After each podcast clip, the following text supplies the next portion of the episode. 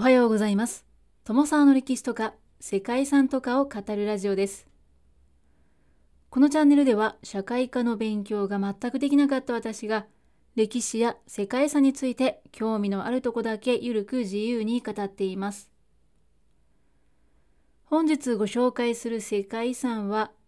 コルドゥアン灯台です。2021年に世界遺産に登録された世界遺産としてはまだ若い文化遺産です。コルドゥアンについて調べようと検索をかけるとですね、日本の競走馬、2022年の栄冠賞の勝ち馬であるというですね、競馬の情報が出てくるんですね。でウィキペディアによるとこの馬の名前の由来というか意味なんですけどもフランスにある東大の王様と言われる東大からっていうふうに書かれていたんですよね。はい、つまりまさにですね、本日ご紹介する世界遺産の東大がね、この馬の名前の由来になったらしいんですけれども、実際はどうなんでしょうかね。ちょっと聞いてみたいなと思いますが、そんな馬主にもインスピレーションを与えたそんな灯台があるのがフランス南西部の海沿いです。ビスケー湾に注ぐジロンド川の河口の浅い岩だらけの場所に建てられたコルドゥアン灯台は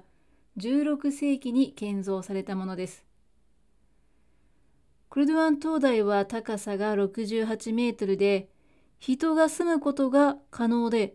聖堂としても用いられた歴史もあるようです。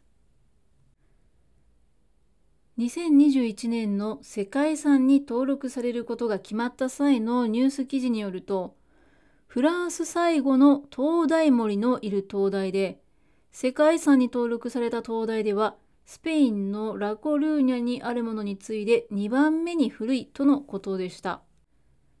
最初の設計を手掛けたのはルイド・フォアという技師でした。18世紀後半に同じく技師のジョセフ・トゥレールが改築していてニュースの記事ではユネスコはクルドゥアン灯台について航路信号施設の傑作との称賛を送っているというふうに締めくくられていました。灯台という建造物自体は私にとってはそれほど身近な存在ではないんですけれども回路が物流や交易の要になっていた時代には非常に重要なものだったということは世界遺産を知ることでよりイメージができるようにはなりました。ですのでこの灯台もまたフランス界隈の歴史を語るのには不可欠な存在だったんだろうなということは間違いないのかななんていうふうに思います。そんなことを想像しながら本日はフランス南西部の灯台の王様こと世界遺産コルドゥアン灯台をご紹介したいと思います。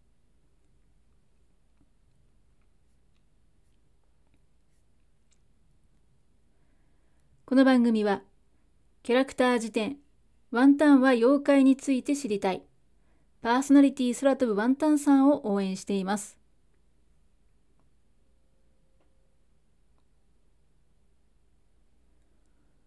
コルドゥアン灯台はフランス西部のヌーベル・アキテーヌ地域圏のジロンド県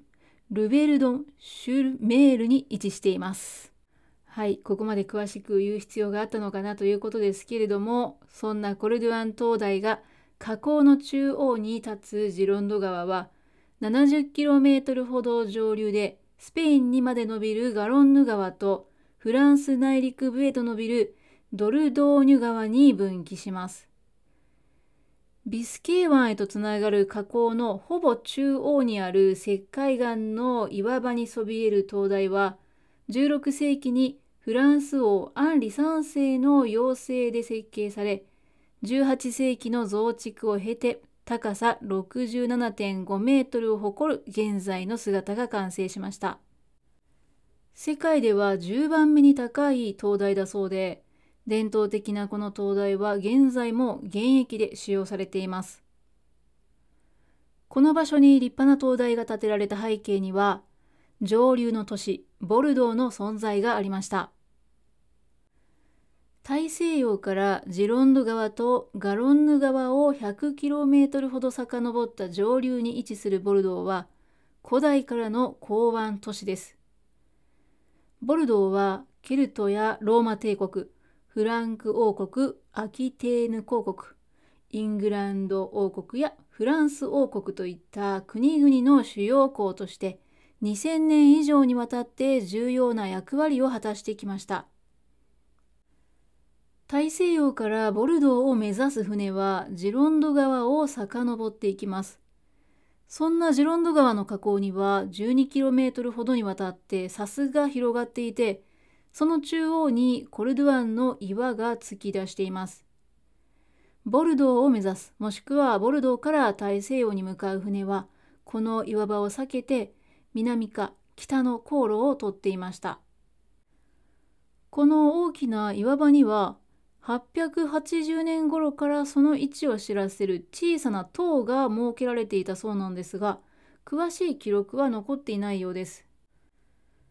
14世紀にはこの周辺はイングランド領に組み込まれていて当時のイギリス王エドワード3世の長子であるエドワード国大使がその岩に灯台を建てたと伝わっています。エドワード国大使はイギリス王とフランス王の戦争である百年戦争における最も有名な武将の一人だそうですね。国大使という、まあ、黒い大使という名前は彼が愛用した黒い鎧に由来しているそうです。その灯台は航路標識としての役割に加えて当時のイングランドの支配を象徴するという意味合いもあったようで国大使島あるいはイングランド島と呼ばれていたそうです。一説によるとその灯台の高さは16メートルほどあって頂部で薪を燃やして灯火を燃やし続けていたとされています。ですがこの地は15世紀の半ばにはフランス領に戻って灯台は16世紀末までに倒壊してしまったそうですね。そして時代が16世紀から17世紀になるとボルドーがマルセイユやナントルアーブルと並ぶフランス四大交易港に成長していました。そして航行する船の数も急増していたということで新しい灯台が待望されていました。フランス王アンリ3世が灯台の建設を決定すると1580年代に王室プロジェクトとして始動しました。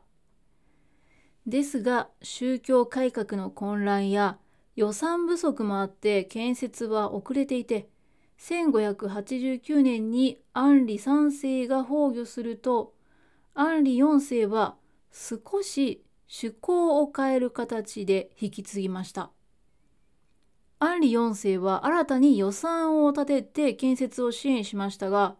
王が滞在するための居住スペースである王の居住区画と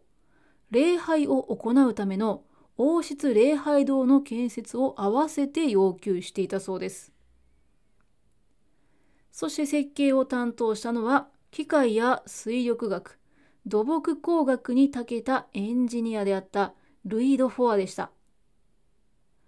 ルイド・フォアは王にふさわしい灯台を目指してローマ皇帝廟や大聖堂などを参考に後期ルネサンス様式であるマニエスリムの装飾を施しました。フォアは建物の耐久性と同じぐらい装飾にも気を配って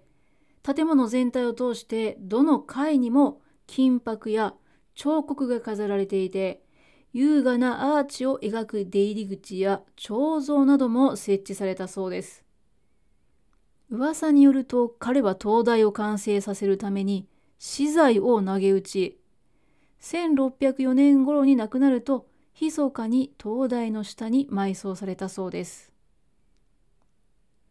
そんなフォアの後を引き継いだのは王室建築家のフランソワ・ブッシャーで灯台は1611年に完成しました。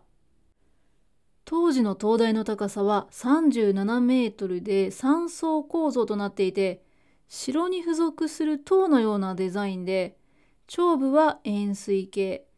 鐘楼のような小灯と灯室を備えていました。内部は王の希望通り、王が滞在する時に使用する部屋や礼拝堂なども設置された豪華な作りでしたが、デザイン重視だったため、灯台としての機能は弱く、その後改築を必要としました。まさに本末転倒といった灯台になってしまったんですけれども、完成直後から嵐などを受けて損傷が相次ぎ、上層は何度か破壊もされてしまったそうですね。また光源が低くて光も弱いということで、その後より高く強い光を放つ灯台が必要とされました。結局その後設計コンペが開催されて1787年に土木建築家のジョセフ・トゥレールによるプロジェクトが採用されました。